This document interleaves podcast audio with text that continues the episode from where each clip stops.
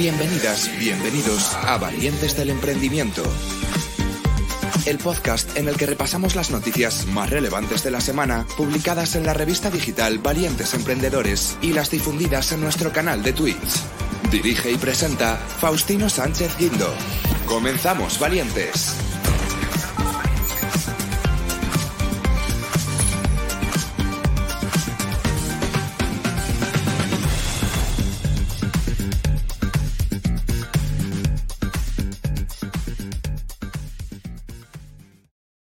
Hola valientes, bienvenidas, bienvenidos a un nuevo programa de Valientes del Emprendimiento, un programa, ya sabéis, en el que hacemos un repaso eh, de lo más destacado eh, que hemos publicado en la revista eh, valientesemprendedores.es. Esto los días que no hacemos Valiente Entrevista, pues publicamos Valientes del Emprendimiento en el mismo, en el mismo podcast. bueno, vaya semana, ¿eh? Hoy es lunes, es una semana rara, semana de puente en la que estamos para allá, para acá, para acá, para allá, que si fiesta, que si no fiesta. Bueno, nosotros en función de las noticias vamos a ir viendo, pero en principio fijo, fijo, fijo, vamos a emitir lunes, miércoles y, viernes. Eh, y si hay noticias, eh, nos da de igual, vamos a emitir también eh, martes y jueves. Pero bueno, os lo iremos, os lo iremos comentando porque hoy depende de las que entren, emitimos mañana, ¿vale? pero pero va a depender de, las agencias cómo estén, cómo estén también eh, trabajando, que, lógicamente pues esto afecta un poco a todas las empresas, incluidas también las agencias de, comunicación. Pero bueno, hoy es lunes, hoy tenemos noticias, hoy empezamos. Actualidad en el mundo startup y emprendedor con Faustino Sánchez Guindo. Bueno, vamos con la primera noticia y es que eh, las entidades financieras son objetivo del 25% de los ciberataques. Esta es una de las conclusiones de la jornada llevada a cabo por eh, IE University y N26 Ciberseguridad. Em, y es que el banco online N26 junto a IE University, eh, Google, la Guardia Civil y Asufin han llevado a cabo un encuentro enmarcado en la semana de la ciberseguridad, la semana pasada bajo el título Ciberseguridad, el reto de anticiparse eh, al eh, crimen online, destaca cómo los bancos son actualmente el objetivo del 25% de los ciberataques. Entre las conclusiones de la presentación se puso en relevancia cómo el 95% de los ciberdelitos podrían evitarse con una mejor educación y el desarrollo de un sentido común digital. Asimismo, factores como la brecha digital, hacen que las personas mayores sean el segmento menos vulnerable a la ciberdelincuencia gracias a la desconfianza frente al entorno online. En el primer bloque, los participantes abordaron los nuevos retos en ciberseguridad a los que se enfrentan diariamente tanto consumidores como empresas. A nivel global, los cambios en las dinámicas sociales, como el aumento del trabajo en remoto, pues han abierto nuevos frentes en ciberseguridad. Por ello, como apuntó Marta Echarri, para que este modelo de trabajo funcione en una entidad con licencia bancaria como N26, se requiere eh, una estricta evaluación de riesgos que aplican tanto a, la operativa de N26 como a los datos que manejan. Por su parte, Cristina Pinchar, Pitarch perdón, incidió en la responsabilidad que tienen las grandes tecnológicas. Eh, de hecho, comenta que Google es responsable de la ciberseguridad de 3 millones, 3 mil millones de personas. 3 mil millones de personas trabajamos, eh, trabajan desde antes de la pandemia en dar respuesta a las ciberamenazas que han surgido con el auge del teletrabajo y ahora comenta que intentan trasladar esos conocimientos. El panel trató en el segundo bloque la relevancia del factor humano como primera línea de defensa en ciberseguridad, dado que el 95% de los incidentes tienen su origen en errores humanos. Los expertos indicaron que la colaboración ciudadana es clave a la hora de enfrentarse al problema. Para Juan Antonio Rodríguez, el 80% de los ciberdelitos no se denuncian y esto fomenta que aumente el ciberfraude. Sin denuncia no hay crimen, comenta eh, Juan Antonio. Y además añade que es obligación de todos denunciar los ciberdelitos para proteger a los demás. Y es que todos somos responsables contra el cibercrimen. Sin embargo, eh, Rodríguez aclaró que el Estado tiene una gran responsabilidad y debe destinar recursos a la lucha contra los delitos online. Eh, comenta que no podemos dejar que la ciberseguridad dependa de que una persona joven o mayor haga clic o responda a una llamada que conlleva un fraude financiero. Por su parte, Patricia Suárez destacó la importancia de la responsabilidad corporativa, particularmente en el mundo financiero. Eh, de hecho, comenta que la diligencia en la custodia y seguridad de los datos a la que la ley obliga al banco o compañía financiera es superior a la que obliga al usuario. Eh, resulta evidente, el banco es el titular de los sistemas de seguridad quien tiene la capacidad de detectar las brechas. Sin embargo, y en la práctica, el consumidor se está viendo muy desprotegido, añade Patricia. Por último, en el tercer bloque, el panel analizó el futuro de la ciberseguridad con un enfoque en las amenazas y oportunidades que están por venir. La automatización y la inteligencia artificial, indicaron los expertos, son algunos de los aliados claves para hacer frente al cibercrimen, así como la creación de un marco regulatorio claro y contundente. Estos elementos adquieren una mayor importancia en sectores especialmente sensibles a los ciberataques, como es el sector bancario, dado que uno de cada cuatro ciberataques están dirigidos a entidades financieras, según puntualizó Marta Charry. El aumento de las ciberamenazas requieren, al mismo tiempo, la creación de perfiles profesionales especializados capaces de responder y, esencialmente, prevenir el crimen online. José Manuel Esteves señaló que las nuevas tecnologías generan nuevas ciberamenazas. Además, los ciberataques son cada vez más sofisticados. Como resultado, la demanda de conocimientos en ciberseguridad, así como de expertos en la materia, seguirá aumentando en los próximos años. Cristina Pitarch añadió que desde Google van a apostar muy fuerte por España. De hecho, termina diciendo que la ciberseguridad es un área en el que hacen falta 10.000 veces más perfiles de los que se ofertan. Estás escuchando Valientes del Emprendimiento con Faustino Sánchez Quinto. Bueno, sabéis que es el Mundial de Fútbol, estamos todos como locos con España, con no España, porque eh, la verdad es que, bueno, ayer estuve en Barcelona y, claro, hay, mucha gente expatriada o de vacaciones y se oía allí cada uno apoyando a sus países de origen y la verdad es que era bastante peculiar y bastante chulo, por cierto. Em, pero eh, hemos publicado un artículo relacionado con Qatar 2022 que se titula Cómo garantizar la salud y la seguridad de los asistentes internacionales y el capital humano local. Y es que eh, la Copa Mundial de FIFA 2022, eh, más conocida ya como el Mundial de Qatar, pues hará que el país multiplique en más del doble su, su población. se calcula que aproximadamente un millón y medio de personas visitarán la región para no perderse esta cita deportiva. Y aunque Qatar es un país considerado de bajo riesgo para los viajeros, International SOS, em, líder mundial en la protección del capital humano frente a los riesgos médicos y de seguridad en entornos internacionales, recomienda que tanto viajeros como trabajadores locales desplazados cuenten con garantías de gestión de riesgos y asistencia a través de un proveedor. A diferencia de otros países que han albergado el Mundial en años anteriores, Qatar concentrará en una misma ciudad y alrededores ocho estadios. Por ello, habrá una demanda extremadamente alta de alojamiento, vehículos y transporte público, lo que generará grandes desafíos logísticos para ubicar a los visitantes y organizar sus desplazamientos. Bueno, ya habéis visto algún reportaje que los precios están de escándalo. Si no se realiza una planificación teniendo en cuenta este factor, pues se podrían provocar interrupciones operativas y comerciales. Además, también eh, se deben de estudiar con antelación las posibles situaciones de conflicto, teniendo en cuenta las sensibilidades culturales las barreras del idioma, los accidentes, las enfermedades, el riesgo de delitos menores, los problemas de seguridad cibernética y otras amenazas. Además, debido al alcance de este evento, es importante considerar la naturaleza evolutiva de dichas amenazas. International SOS recomienda a las empresas con personal desplazado a Qatar a seguir las siguientes indicaciones para garantizar la seguridad y salud de sus empleados. En primer lugar, garantizar la continuidad de la actividad y los planes de emergencia médicos y de seguridad con el apoyo de una sólida red de proveedores locales e internacionales de servicios médicos, logísticos y de seguridad. En segundo lugar, tener en cuenta la reducción de las horas de trabajo y los posibles trastornos debido al aumento de las restricciones y la congestión del tráfico.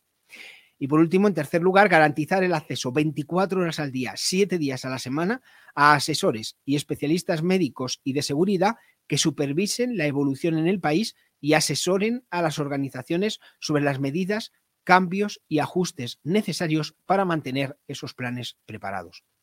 Por otro lado, Internacional SOS em, recopila una serie de consejos para que los visitantes puedan reducir también riesgo durante su estancia. Y estos son reconfirmar periódicamente las restricciones, incluidas las relativas al cierre de carreteras y al consumo de alcohol, ya que pueden introducirse pues, con poca antelación.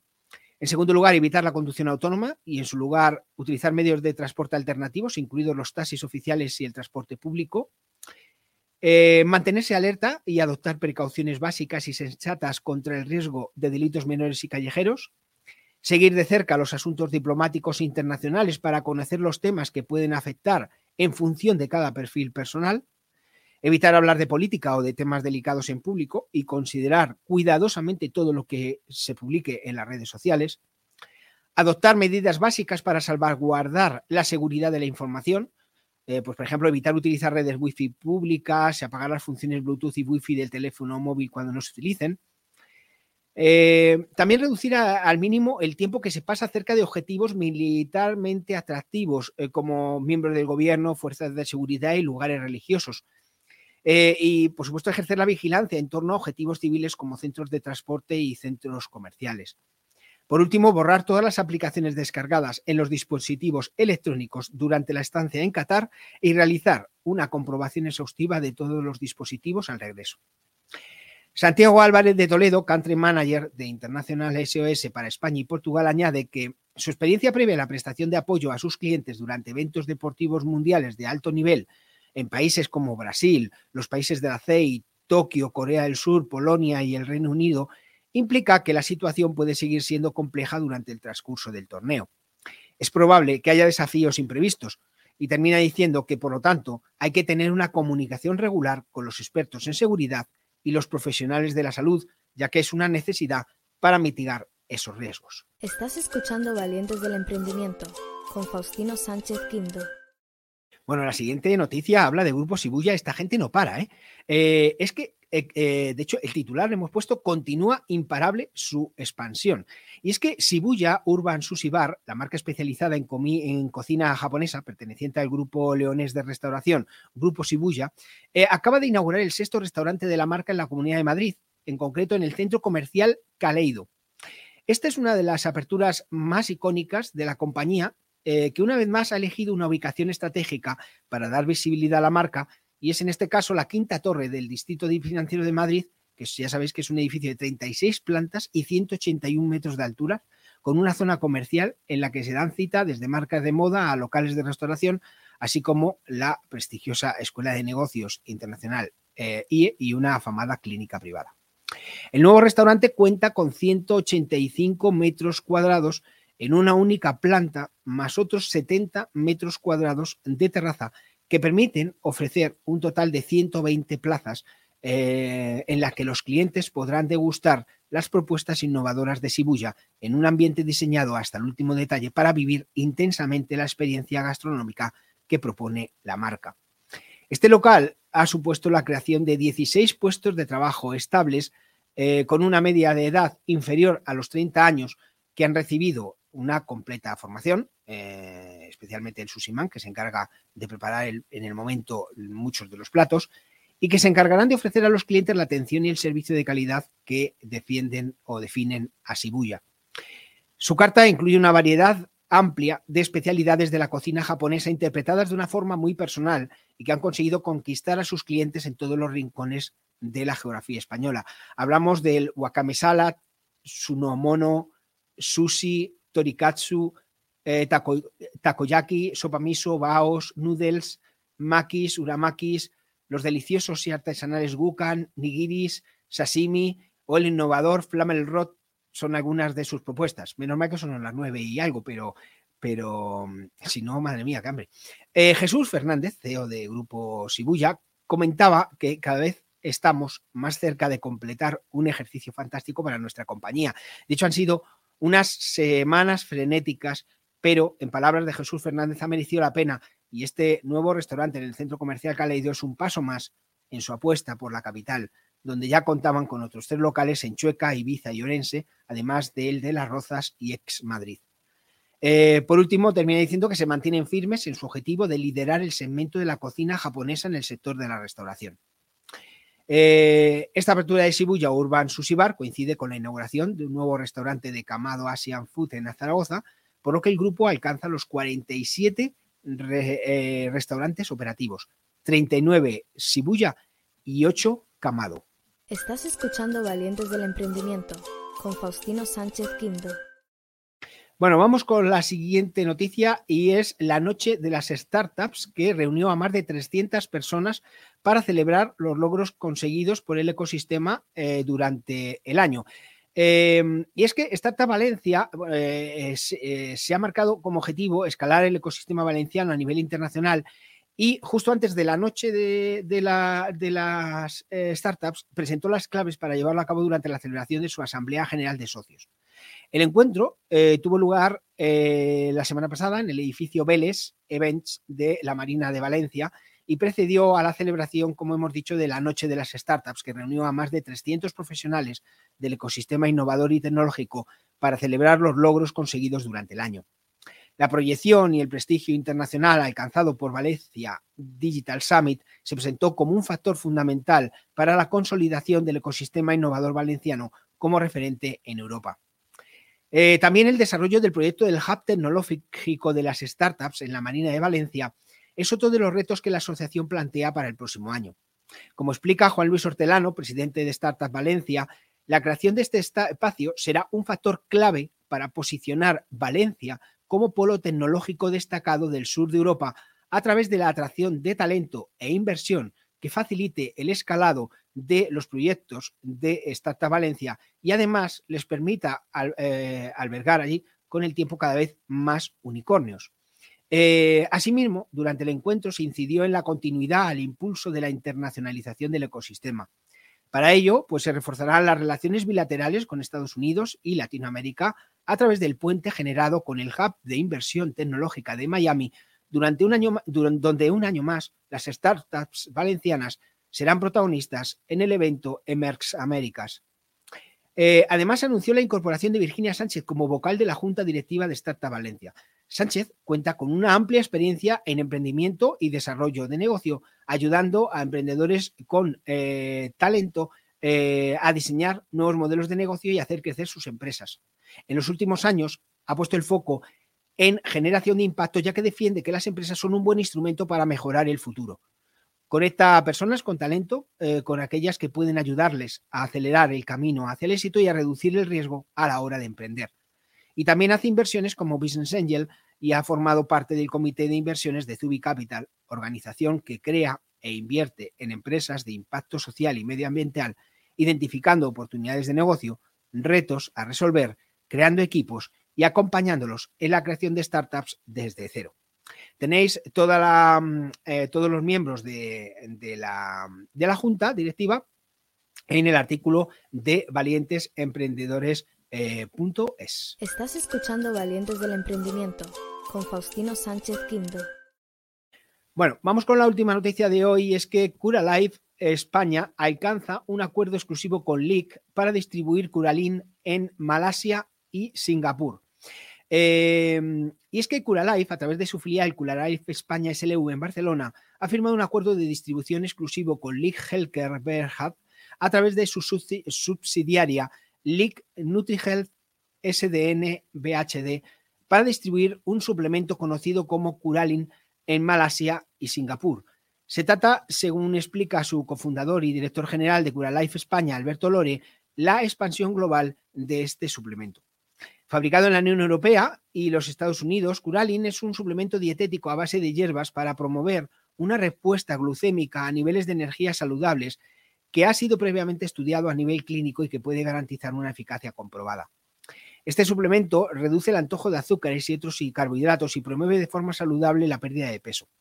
Está elaborado con nueve ingredientes naturales combinados con una fórmula única, en la actualidad, Curalin está siendo usado por más de 100.000 consumidores y está disponible en 20 países.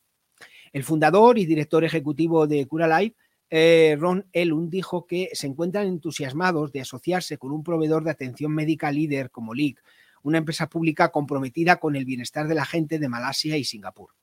De hecho, comenta que la expansión geográfica es fundamental para su estrategia y están felices de hacer que Curalin esté disponible para más personas que lo necesiten en todo el mundo.